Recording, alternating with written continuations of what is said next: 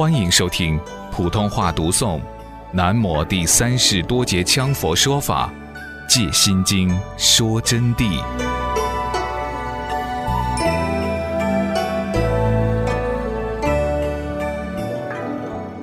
惭愧的上师，我在借心经讲这个真谛来说呢，我不会辜负你们，我相信我绝对能把真理给你们阐述出来。我在这里刚才已经表明了态度，我并不是什么菩萨，我也不是什么了不起的人物，只能说是在无始以来，大概我看的经书，我修学的法比较多一些，这方面的知识比较广一些，因此呢，今天就把这个经验传送给大家，是以惭愧之身说法，但是要明白，虽然是惭愧之身。但是我今天是说真谛之意，真实不虚之意，所以啊，要尊重观世音菩萨，也要尊重我说的话。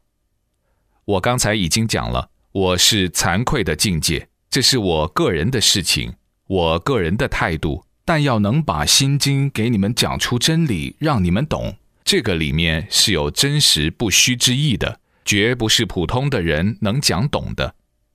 但尽管如此，我还是认为我是普通的惭愧者。若要弄懂此经，首先得明了经题总别之意。听经啊，要想把这个心经真正的弄懂，第一，我们就要明白经题的总别之意。所谓总，就是共同的；所谓别，就是在共同之中的区别，也就是不同的地方。所指总者为一经之题，就是心经的标题；所指别者为经，就是经的整个内容文字嘛。只要先明白题中之总纲含义，只要我们先明白了经题中整个总提纲的含义，然后对经内的别义之分，别义就是不同的各种意义，也就易于理解了。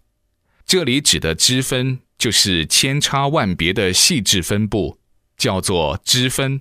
题中又有通别之分，通就是共通性，别就是差距。般若波罗蜜多心这么七个字称为别题，就是说类别于其他经书。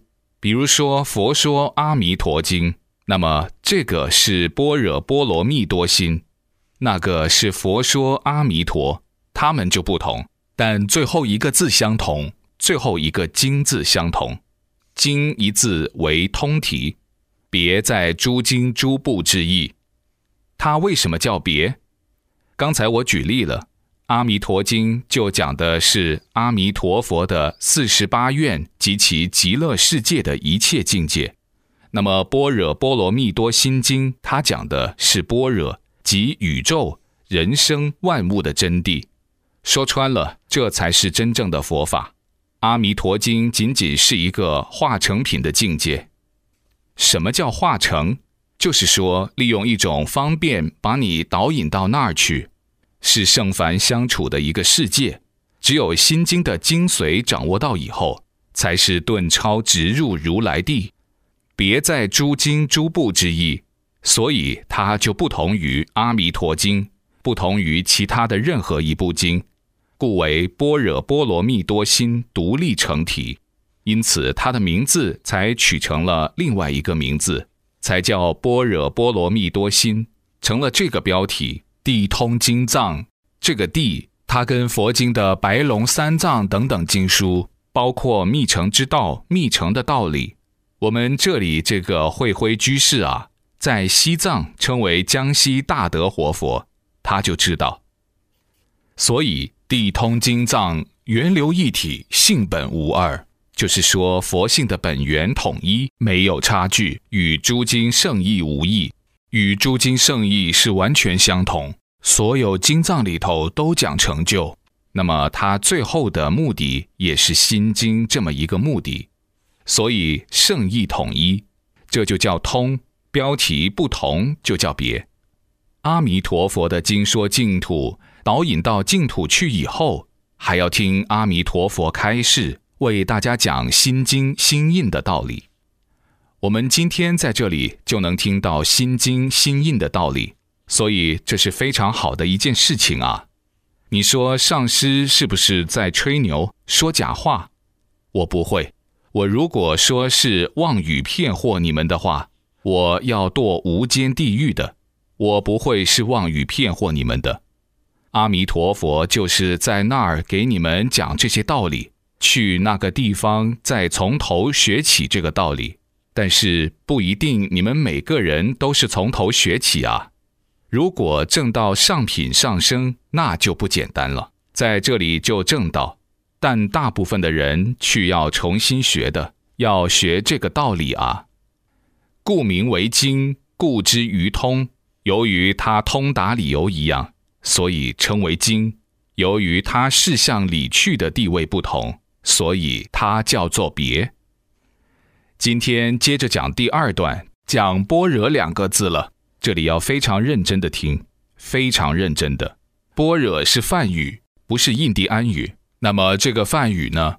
有人把它说成是现在的印度话，印度话就叫梵语，不对，印度话现在称它为印第安语，梵语又叫梵文，词语相当于中国古代汉语文言，在印度呢，梵语就相当于我们当时的古代文言，那么我们现在的白话文呢，就相当于印第安语。